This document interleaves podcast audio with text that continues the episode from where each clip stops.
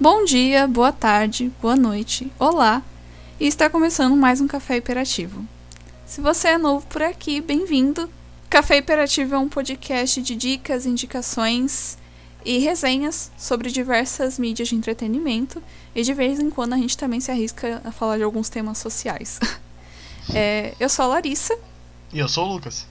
E só tem a gente por aqui porque. A nossa chave, ela tá sem balas e não dá pra gente sair daqui.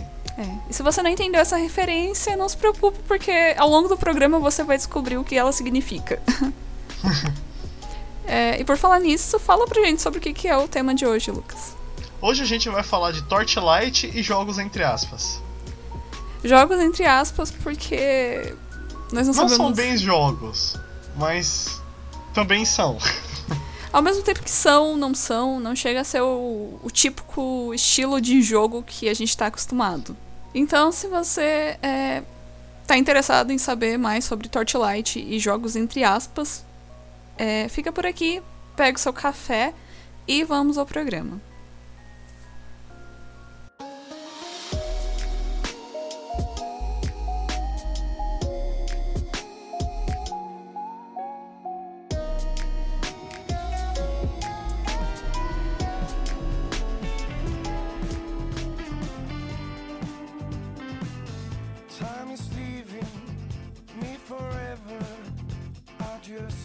Bom, a gente podia começar falando de Torchlight, né? Sim. Uh, o Torchlight ele foi um jogo criado pela Runic Games. Ele saiu em 20 de setembro de 2012, já é bem um pouquinho velho. E ele é um action RPG. O action RPG é um gênero parecido com aqueles jogos da série Diablo, que você vê o personagem numa câmera flutuante e você clica na tela para ele tanto andar como fazer as ações. O Torchlight é interessante por vários fatores. Um deles é a arte dele, que é bem única. Ele tem uma arte, é, ao mesmo tempo que ela é mais caricata, ela não chega a ser aquele caricato feio, né? Sim, ela parece que você tá assistindo um desenho que passava mais tarde no Cartoon Network, sabe? Uhum. Ele é mais voltado para um público mais adulto. Apesar do Torchlight ser um Diablo-like e esse tipo, gênero de jogo ter uma má fama por ser repetitivo e você ficar muito tempo fazendo grind, que é ficar matando os mesmos monstrinhos para poder ganhar nível, o Torchlight ele foge um pouco dessa mecânica e faz cada área ser única. Você não vai matar os mesmos monstros de novo naquela área. Então a história ela segue progressivamente com o que aconteceu. Você não tem problema para poder é, melhorar seus personagens e também não tem problema de ficar repetindo, repetindo a mesma coisa todo, a todo momento. O jogo em si ele é bem divertido, né? Ele não chega a ser aquele jogo que você vai se matar para passar de fase ou para derrotar um inimigo, né? Como certos jogos aí fazem, né? Eu esqueci o nome do jogo. Qual que você queria? Aquele lá que você joga e você gosta. Qual? Aquele lá, o único jogo difícil que você joga da sua vida. Qual que é? Ah, como Torrou? Não, o outro. Qual outro? O do Zé Cebola. O Zé Cebola? Ah, que nem Dark Souls? É, como Dark Souls, né? Não, mas isso aí é outra coisa, Larissa. Não, mas não tem motivo, assim, sabe? Não, tem um motivo. É Ser difícil. É, é, é ser Não é ser difícil, é ver o quão longe você chega, entende? É superar o, o, os próprios. Os próprios limites do ser humano perante o jogo. É criar uma relação entre o humano e o jogo. Ah, tá bom. A única relação que eu, que eu consegui criar com o jogo foi não conseguir passar da primeira fase tá bom? Sim, mas veja só, você, você superou seus limites, você foi longe, é uma lição humanitária. tá bom. Enfim, graças a Deus, Torchlight não é, não tem essa mecânica ultra difícil. É um jogo, eu acho que ele é até bem leve assim. Não teve muita dificuldade com, os, com a jogabilidade em si, né? Com o tipo de inimigo que você encontra ao longo do, do jogo. Uhum. Uma coisa legal do Torchlight também é a versatilidade. Apesar de só ter quatro classes no jogo, o Berserker, que seria uma classe mais de combate, de contato, e, e que usa fúria, mais animalesca para se aproximar dos inimigos. Tem o Embermaid, que seria um mago elemental que controla fogo, gelo e trovão. Tem também o Engenheiro, que mistura um pouco de armadura pesada com robozinhos que ele cria para ajudar. E o Outlander, que seria o ladino clássico, que além de usar armas de fogo, ele também pode usar arcos e adagas. Ele é bem rápido para isso. Apesar de, do jogo ter só essas quatro classes, as armas e as habilidades elas têm uma diversidade bem grande que faz você sentir que o jogo tem um leque bastante grande de opções. Sim, eu, eu achei é, muito legal é, o fato de ter um pet que você pode escolher, é, uma opção de pet para te ajudar ao longo do seu caminho. O que é bacana porque, mesmo se você estiver jogando single, você tem um bichinho te acompanhando, sabe? Então, tecnicamente, você não está sozinho. Uhum. E tem bichinho para todos os gostos, desde um cole pequenininho que late bastante até uma alpaca. É muito fofo. É... Fala um pouco da história. Então, a história você fica um pouco perdido, porque. Principalmente se você jogar o 2 antes de jogar o 1, um, como foi o nosso caso. Porque ele já começa do meio caminho pra frente. E também ela não é tão trabalhada, mas é bem direto ao ponto. É uma aventura, não vai deixar de ser uma aventura, e você sabe muito bem como ela funciona. O jogo é mais focado nas mecânicas duras, que é a jogabilidade, os bosses e todos os inimigos do que ficar parando para te contar uma história de vários e vários balões de texto e você ficar perdido e entrançado nela. Eu acho que é, o interessante é que as próprias missões que você vai fazendo ao longo do jogo acabam é, revelando a história para você uh, conforme você vai é, completando elas. Uhum. E a geografia do jogo também é ótima. Você vai desde desertos inóspitos até florestas densas e o Netherworld, o mundo dos, do, dos mortos. É, e embora talvez no jogo você tenha o mesmo problema que a gente de nunca conseguir deixar o seu personagem com as roupas normais, ao menos. Não, é, você nunca vai conseguir deixar o personagem com o set completo. Não. Sempre vai ser uma um capuz de frio, uma jaqueta de manga curta, umas botas de combate e sua arma vai ser feita de esqueleto. As, as roupas nunca vão combinar, desista. Mas o legal é que o jogo ele é bem é, dinâmico. Ele tem uma história muito interessante, ele tem uma arte bonita. As músicas, que eu acho que elas se encaixam bem é, com a arte e com cenários. E dá todo um clima bacana, no fim das contas, em que você realmente fica imerso ali naquela história que está sendo criada. A player base do jogo, os jogadores, ela não é muito grande, porque o jogo também é um pouquinho datado ali de 2012, então o pessoal meio que largou ele. Mas ele ainda tem uma player base boa, mais ou menos beirando umas mil pessoas que jogam ao mesmo tempo. Eu recomendo você comprar duas cópias para você jogar com alguém junto, porque é, além do jogo ficar mais fácil, ele também fica mais divertido.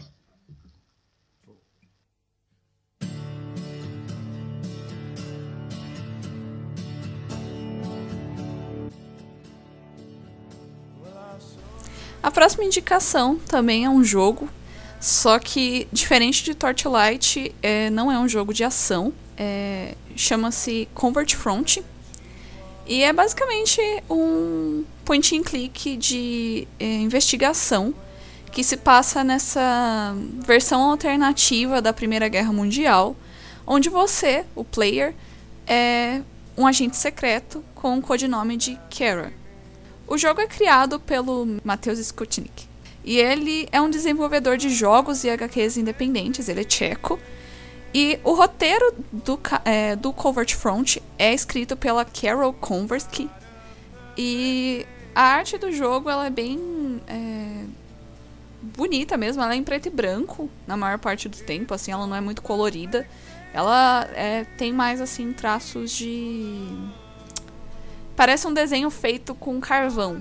É, não tem esse estilo, né? O que eu gostei da arte foi que ela remete muito o o ambiente da Primeira Guerra Mundial. É, aquela coisa mesmo de. Uma coisa mais mórbida, né? Mais. Mais dura, mais. difícil de engolir. É, eu acho que é, um dos pontos positivos do jogo é que a arte dele é, se encaixa muito nesse cenário de guerra, porque ela é uma arte mais é, suja, né? Por assim dizer. Mas não Sim. suja por, por ser é, obscura. A forma como ela é feita é uma forma mais. É, gro, é, grosseira. Gro... Não é grotesca, é uhum. é grosseira, né? Acho que por assim dizer, é uma forma mais. Eu esqueci a palavra. Vamos, vamos dizer que é grosseira. Sim, sim. E é, o jogo ele é gratuito. É, é, você pode jogar o jogo através do site do desenvolvedor. E lá também tem outros jogos. Mas o, que eu mais é, indico para começar é o Convert Front, porque foi um dos primeiros jogos que eu joguei dele. E a história é mesmo muito bacana. Te prende. E o jogo ele tem é, quatro fases, por assim dizer. São quatro capítulos é, cada um desses capítulos você vai acompanhando o desenrolar dessa história e conhecendo um pouco mais do personagem, do cenário. E é bem legal mesmo, assim, é gratuito, por falar nisso. Então. Você já falou que é gratuito. Então eu tô falando de novo, porque coisa de grátis a gente tem que anunciar quatro vezes. Né? coisa de grátis, assim, até injeção na testa. tem que repetir, entendeu? Tem que bater na tecla, que é gratuito. É de graça, é de graça gente. Vai, corre antes que fica pro caro. tem, que, tem que aproveitar, que nem quando inaugura aqueles lugares e dão pipoca e algodão doce de graça. Isso, e as crianças começam a ficar com dor de barriga porque estão comendo pipoca e algodão doce demais. É, pois, é. pois é. é. Mas enfim, é, é um jogo que por ser online, não tem, você não precisa instalar, você só, antigamente ele costumava ser online, você entrava no site e jogava, mas agora você precisa fazer um download simples, mas não precisa de instalação. Então, assim, é uma coisinha bem ali descontraída, quando tiver com tempo livre e quiser alguma coisa para distrair a mente. Tá aí. Tá aí. O legal do do Convert Front é que falando de mecânica, os puzzles que ele apresenta não são de rachar cuca, você é bem lógica a progressão do jogo. É um problema de muitos point and clicks de ter esse fato bem obscuro de você ter que ver um detonado para ver o que, que, tem que fazer. Mas ele não. Eu tenho meio que um problema com point and clicks porque eu não consigo pensar fora da caixa.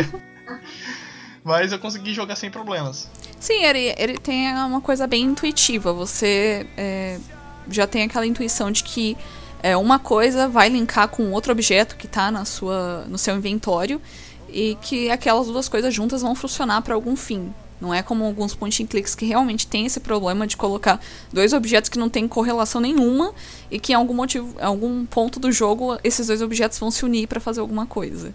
Por exemplo, você nunca, nunca pensaria que ia usar a chave de fenda no lápis para poder abrir a porta. É, sabe. Que é aonde a gente vai chegar no, no Problems Leof.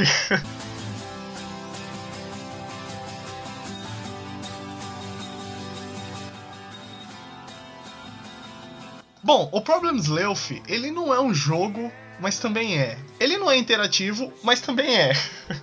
ele é uma webcomic que começou em 3 de outubro de 2008 e foi até 4 de julho de 2009. Bom, como falar da história dessa webcomic? Primeiro a gente precisa falar como ela funciona. Imagina que você tá vendo um jogo desenrolar onde ele funciona como se fosse aqueles antigos jogos de aventura de texto, onde você tinha que, tinha que escrever a ação do personagem. Você não escreve a ação do personagem, quem escreve é o autor. Então, tecnicamente, você não tem ações no jogo, você só acompanha o desenrolar da história. Sim, mas o que eu gosto é que as ações do jogo seriam as ações que uma pessoa faria mesmo. Quem nunca, nesses jogos de texto, não colocou coma o travesseiro? Só para ver o que, que o jogo ia falar. Se realmente o desenvolvedor colocou uma linha, por você tentou comer o travesseiro. A webcomic pega essa gag de, de comédia e usa no último nível. No começo, no início do site, o autor realmente pegava as, as indicações dos leitores e colocava e fazia a história de acordo com as indicações do leitor. Mas as últimas experiências que, esse, que ele teve com esse tipo de jeito não deu muito certo, a história ficou completamente maluca, revelando mesmo a natureza do ser humano de ir além do, do limite. Nessa aventura ele preferiu fazer mais pé no chão. O Problems Leof se trata do Problems Leof, que é o detetive mais durão da cidade juntamente com mais outros dois detetives que eu não vou falar o nome, você, se você quiser você lê que é uma, mais ou menos um spoiler. Eles vão se aventurando com o simples motivo de querer sair do escritório deles. Mas a história vai ficando tão complexa, tão convo- con- convencionada, que uma pequena saída de escritório vai se provar uma ordalha de mais ou menos 1673 páginas. É, eu achei, eu- logo de cara, assim, eu achei o Plum Elf muito engraçado, porque eu tô acostumada desde sempre a jogar point and click. Porque o tipo de jogo que eu mais gosto é point and click, que basicamente você só acompanha uma história e interage. Interage com ela. Então eu achei muito engraçado porque ele faz logo uma, uma espécie de crítica, né? Ele faz uma sátira dos jogos point and click. Sim, a primeira piada do jogo, que não querendo dar um spoiler, mas é o que todo mundo já fica imerso, é o fato da chave ser uma arma e a arma ser uma chave. É, porque ele faz exatamente essa. É, aponta, né? Essa, essa mania que os point and clicks têm de sempre colocar uma chave antiga em algum ponto do, do mapa do jogo, que você vai usar essa chave para abrir alguma coisa muito improvável. O, o, todo o Problems Lealth, ele é uma paródia de, de histórias no ar de detetive dos anos 20. Tanto que a história se passa nos anos 20, na era da proibição. Só que com o futuro do, do enredo, você vai vendo que a história é meio que um fractal. Ela começa pequena e vai aumentando de uma, de uma forma exponencialmente maluca. E isso não é ruim. Porque quanto menos você entende Problems Lealth, mais legal fica. Mais engraçado, né? Uhum. É, a arte ela é bem básica, né? Não tem muito o que se esperar. É aquele estilo de arte. é, eu não sei explicar. É uma bolinha. Minimalista. É uma bolinha, um cubo com braços e pernas. E rosto. Mas mesmo sendo uma bolinha com braços, pernas e rosto, é muito único. Não dá pra reproduzir a arte que o Angel Hussey faz. Eu já tentei. É, e eu acho que por conta de ser essa arte mais. É, é, Feinha. mais feinha, mais bem simplesinha, assim, é, acaba tornando ainda mais engraçado é, a história. Uhum. O texto, que é o jogo, entre aspas, ele é completamente engraçado a todo momento. Ele não para de fazer gracinha. E você, ao longo da história, vai rindo sem parar. Eu acho que o intuito é, é esse mesmo, de não ser linear e de acabar sendo uma coisa improvável e na improbabilidade das coisas acaba criando o humor do, do Problems Leaf em si. Uhum. O Problems Lealth, em comparação com outro trabalho do Andrew Hussey, que é o Homestuck, é curto. Ele tem, como eu disse, 1670 páginas e ele não tem vídeo.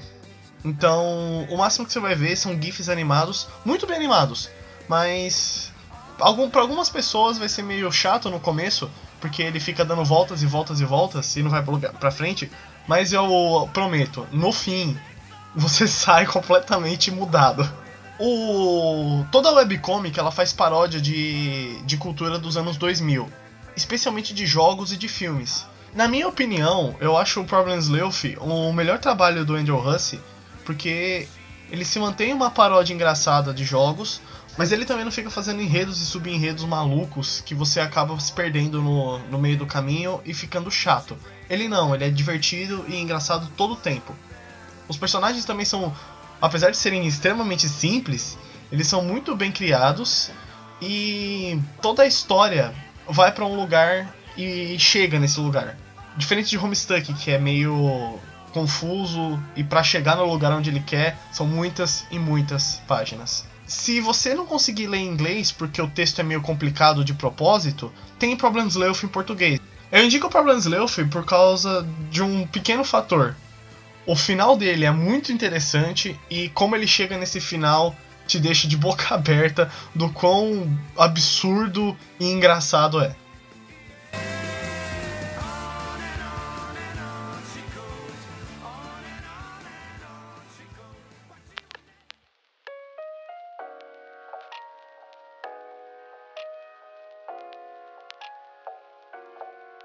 Bem, pessoal, então é isso. O episódio de hoje foi mais um bullet, uma coisa mais rápida, né? Fala comigo, Lucas. Caramba, toda vez no fim do programa você desaparece. Aí eu fico aqui parecendo que, né, sou uma doida falando sozinha, essa coisa. Porque você já não ficou três episódios falando sozinha? Não, mas você tem que ver que eu não te contratei pra ficar falando sozinha, entendeu? Não tô pagando seu salário pra você ir embora toda vez que termina de falar as Não, coisas. mas eu achei a saída. Eu achei a saída. Aqui, ó. Você conseguiu você balas colocar- chave? Não, não, não, não, não. Se você colocar o livro embaixo da tela do quadro, vai liberar. Tá vendo esse negocinho aqui? Essa minhoquinha? Então, você puxa ela que sai o palhaço. Então esse foi o programa de hoje, pessoal. É, foi um pouquinho mais rapidinho, mais bullet mesmo, porque nós estávamos a fim de fazer essas indicações mais basiquinhas, umas coisas mais é, Rápidas. dinâmicas, sim. Aham. E também a gente teve que se recuperar do Twin Peaks. Foi um episódio muito longo, então dessa vez nós estamos fazendo um episódio mais curto, né? Bom, e se você gostou desse episódio mais curtinho, não se esqueça de curtir e compartilhar. Ah, e a gente também tá nas redes sociais, arroba Café Hiperativo, tanto pro Twitter como pro Instagram. E se você quiser mandar comentário, dica, sugestão ou crítica, caféimperativo.gmail.com. É, não se esqueça de seguir o feed para ficar sempre é, por dentro dos novos episódios e poder ouvir em qualquer agregador de podcast da sua preferência. Esse foi o Café Hiperativo de hoje e nos vemos no próximo. Até mais. Tchau, tchau.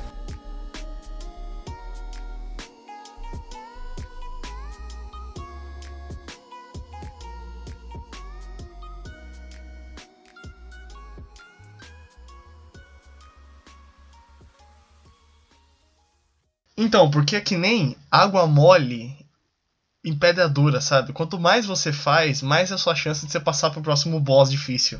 A dificuldade constrói caráter, Larissa. Entende? Caráter. É, o, que é o que é dificuldade não constrói é a minha paciência para continuar jogando o jogo, né? Não, mas é isso, sabe? A paciência, o caráter. É, é coisa de japonês, entende? Ah, tá bom. É, a- é o bushido dos, dos, dos samurais, sabe? E o amor e, a- e o calor de quando você chega na bonfire e vê o bonfire lit. Tá bom, Lucas. A gente se vê no próximo episódio, tá? Não, não, mas peraí.